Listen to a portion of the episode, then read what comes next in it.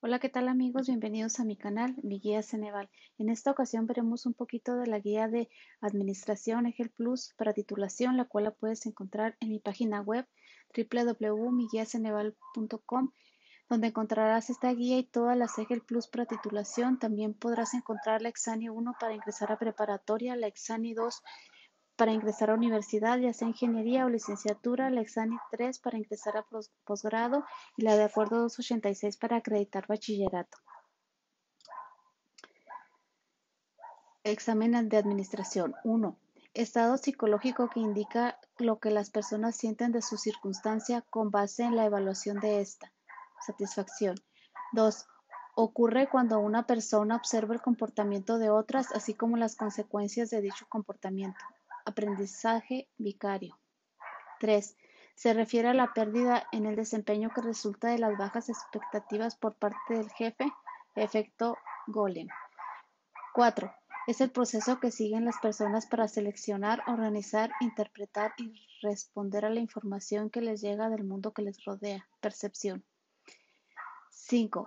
Capacidad para conocer las emociones, fortalezas y limitaciones propias, así como las capacidades y la forma que éstas afectan a otros. Conciencia de uno mismo. 6. Se refiere al grado en que una persona relajada, segura y libre de sentimientos negativos persistentes. Estabilidad emocional. 7. Se presenta cuando una persona o equipo deben formar, tomar una decisión que incluye muchos valores. Dilema ético. 8 significa el proceso de toma de decisiones que guiarán a la organización en las etapas de planeación, organización, dirección y control. Administración. 9. Liga a la compensación con las habilidades, destrezas y conocimientos, así como actitudes para realizar una tarea. Basado en competencias. 10. Es el grado en que una persona busca la compañía de otras. Extraversión. 11. Se refiere a la capacidad que tiene una persona para influir en otras, habilidades sociales. 12. Es la creencia de que todos los miembros de un grupo específico comparten rasgos y observan conductas similares. Estereotipo. 13. Se refiere al hecho de que los individuos atribuyen su éxito a factores internos y su fracaso a factores externos. Sesgo de competencia. 14. Proceso mediante el cual los individuos aprenden comportamientos voluntarios Condicionamiento operante. 15. Ayudan a ofrecer la disciplina que una organización necesita si desea alcanzar sus metas. Reglas. 16. Se llama así al estudio de los individuos y grupos dentro de una organización, así como al estudio de sus procesos y prácticas que incluyen en la eficacia de los individuos, equipos y organizaciones. Comportamiento organizacional. 17. Se le llama así a la ocupación, organización y la ruta que elige una persona.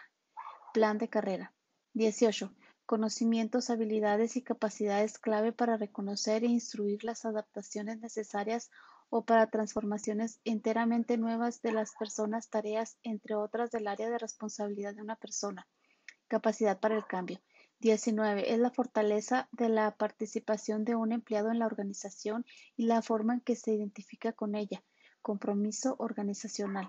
20. Es la tendencia de las personas a ver sus rasgos reflejados en otros. Proyección. 21. Principio que estipula que el reforzador solo se debe administrar si se ha observado la conducta deseada. Reforzamiento contingente. 22. Estado psicológico que se presenta siempre que las fuerzas internas y o externas estimulan, dirigen o mantienen los comportamientos. Motivación. 23.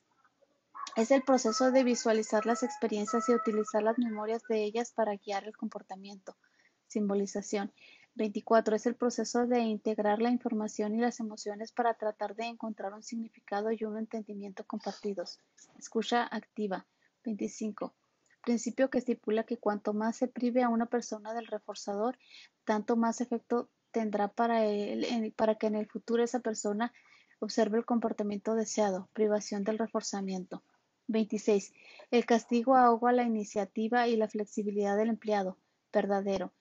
27. El efecto halo es una técnica exitosa para evaluar a una persona en general. Falso.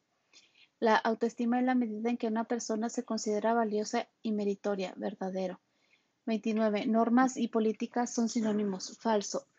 30. Taylor fue el primero en agrupar las funciones de los gerentes en fases administrativas que hoy conocemos. Falso.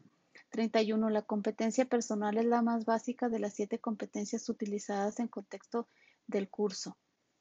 Verdadero. 32.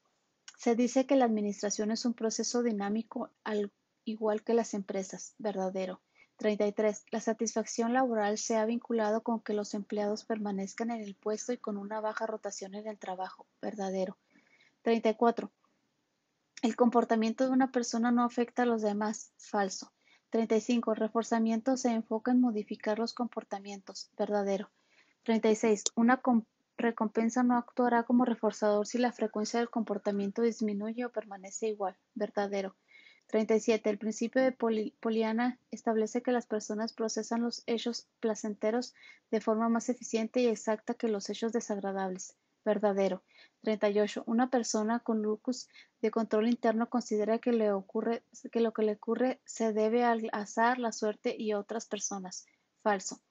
39. China y Corea del Sur son claros ejemplos de una cultura individualista. Falso.